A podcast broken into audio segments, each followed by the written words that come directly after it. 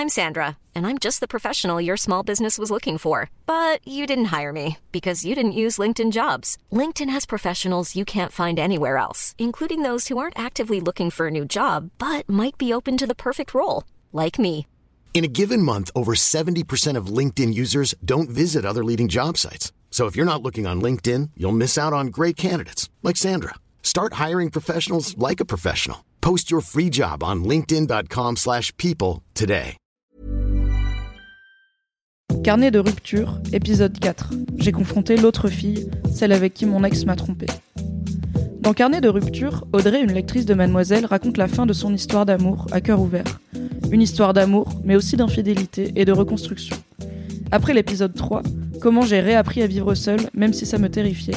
Voici le quatrième volet de cette série, à lire et à écouter chaque semaine sur Mademoiselle. Pendant plusieurs mois, mon ex m'a trompé. Enfermé dans son mensonge, il a omis et nié des faits à plusieurs reprises, me forçant à aller chercher la vérité ailleurs. Et comme si cette brutale réalité ne suffisait pas, j'ai découvert que l'autre fille n'était pas une parfaite inconnue.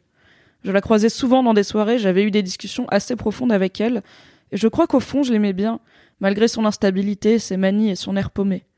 Elle dégageait une maladresse attendrissante, une insouciance attirante, une aura surprenante. Il émanait d'elle un truc singulier.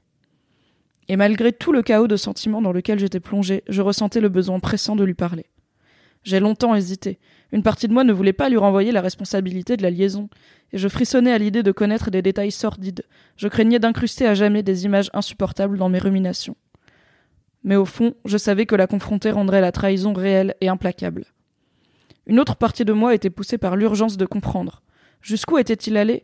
Qu'attendait-elle de cette relation? Pourquoi avait-elle menti toutes les fois où nous nous étions vus? Je ne comprenais pas comment il était possible de vivre dans un mensonge qui faisait potentiellement souffrir une proche pendant plusieurs mois. Comment faisait-elle pour se regarder dans un miroir tous les matins? J'ai essayé de me mettre à sa place, et je me suis demandé si à un moment elle avait pensé à moi. J'oscillais entre le besoin de comprendre et la peur de savoir, de rentrer dans les travers que décrit Esther Perel dans son TED Talk sur l'infidélité, que je vous conseille une fois encore. Elle dit Il est essentiel de contrôler la curiosité qui pousse à chercher des détails sordides. Où étais-tu? Où l'avez-vous fait? Combien de fois? Est-ce qu'elle est meilleure que moi au lit? Des questions qui n'infligent que plus de douleur et vous empêchent de trouver le sommeil. Au lieu de cela, passez à ce que j'appelle les questions d'investigation, celles qui cherchent le sens et les motivations. Que signifiait cette liaison pour toi? Qu'as-tu pu y exprimer ou y expérimenter que tu ne peux pas faire avec moi? Qu'est-ce que ça faisait de rentrer à la maison? Qu'apprécies-tu chez nous? Es-tu content que ce soit fini? Je sentais la boule d'interrogation grandir dans mon ventre et j'ai fini par donner rendez-vous à Lola. J'avais le cœur qui battait à 100 à l'heure quand je l'ai vue en tête à tête. Au dernier moment, j'ai failli me défiler, mais je me suis rappelé que jusqu'ici, ça m'avait pas franchement profité. C'est la colère qui m'a donné le courage de la confronter, et mes questions se sont enchaînées spontanément, rapidement, violemment. Pendant l'échange, j'ai eu la sensation de sortir de moi-même. Tu qualifierais comment ta relation avec lui? Je dirais que c'est une forte amitié. Waouh, tu sais qu'en amitié, on met pas sa bite dans une chatte? Les mots sortent de je ne sais où, je ne contrôle plus rien. Pourquoi tu m'as rien dit toutes les fois où on s'est croisés? Je pensais que c'était à lui de te le dire, je suis pas dans votre relation. C'est avec ce mensonge à toi-même que tu t'en es tiré. Tu sais très bien qu'en le fréquentant, tu rentrais dans notre relation. Ok, écoute, ma santé est en jeu. Quand vous avez couché ensemble, vous vous êtes protégés? C'était une question piège. Mon partenaire m'avait dit deux fois, les yeux dans les yeux, qu'il n'avait pas eu de relation sexuelle avec elle. Oui, bien sûr, bien sûr, on s'est protégé. Je contiens ma surprise. Il m'a encore menti, et pas sur un détail. Je pose la question de trop. Combien de fois? Trois ou quatre fois J'ai envie de lui faire du mal. J'explose. Mais comment t'as pu me regarder en face? Vous êtes lâche, immature, égoïste, vous ne respectez rien et personne, même pas moi. Votre relation, elle est merdique, elle est toxique, elle tient que sur des mensonges. Crois pas que t'es pas responsable. Tu te rends compte que t'es qu'un bouche-trou, tu vaux rien. J'ai jamais été aussi déçu. Je sens que je vais trop loin. J'ai honte, je la juge, j'ai mal. Et à tout ça, elle ne répond que par une indifférence feinte. On se sépare, elle n'a rien à ajouter, et moi non plus. À part, je ne veux plus jamais te croiser. Je pensais que cet échange me soulagerait, mais la légèreté de ses réponses m'a mise hors de moi. Elle feint de ne pas être atteinte, alors qu'en recollant les morceaux, en repassant les épisodes de ces derniers mois, je comprends qu'elle s'est attachée à lui bien plus qu'elle ne le montre. Je me sens sale, j'ai l'impression que j'ai laissé s'exprimer mes pires instincts, que c'est pas moi, c'est la partie blessée, trahie et ma dignité piétinée qui se sont exprimées. Je suis en colère parce que la question qui me taraudait a trouvé la pire des réponses. Et pendant tout ce temps, elle ne m'a rien dit, parce qu'au fond, elle était trop lâche. Elle prétextait que c'était à lui de m'en parler, mais comme elle flippait et trouvait son compte dans ses rencontres, elle n'a pas saisi son courage à deux mains pour m'affronter. Une citation dit Le courage n'est pas l'absence de peur, mais la capacité à la vaincre.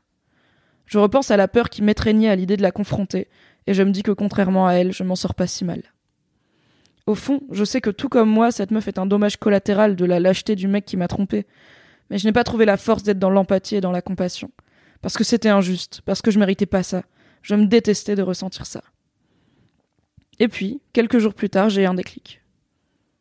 Est-ce que j'aurais pu faire autrement? Non. Je me suis laissé ressentir les choses pleinement. Et c'est pas à moi de culpabiliser, c'est à lui et c'est à elle de prendre la mesure de leurs actes. Dans mon monde, quand on fait souffrir des gens, on en assume les conséquences. Dans mon monde, c'est comme ça qu'on grandit et qu'on devient adulte. Pendant tout cet épisode, je me suis répété que ma colère devait être dirigée contre mon partenaire et pas contre elle. C'était le plus difficile. Je voulais garder en vue que c'est lui qui a trahi notre contrat de confiance. Aujourd'hui, j'ignore s'il continue à se voir. Je crois que ce n'est pas mon problème s'il souhaite poursuivre une relation basée sur des mensonges. Ce dont je suis sûr, c'est que quelque chose a changé en moi. Je ne sais plus comment accorder ma confiance, je ne sais plus qui la mérite. Je commence à vivre avec cette idée et à l'accepter. Je crois que seul le temps et les nouvelles expériences viendront guérir ma partie blessée. Pour autant, est-ce que interroger l'autre fille ou l'autre mec convient dans tous les cas de tromperie? Chacun fait à sa sauce et à son rythme. Le principal, c'est d'écouter ses besoins et de se préserver dans ces moments de fragilité. Pense à toi, fais comme tu le sens, écoute ta petite voix.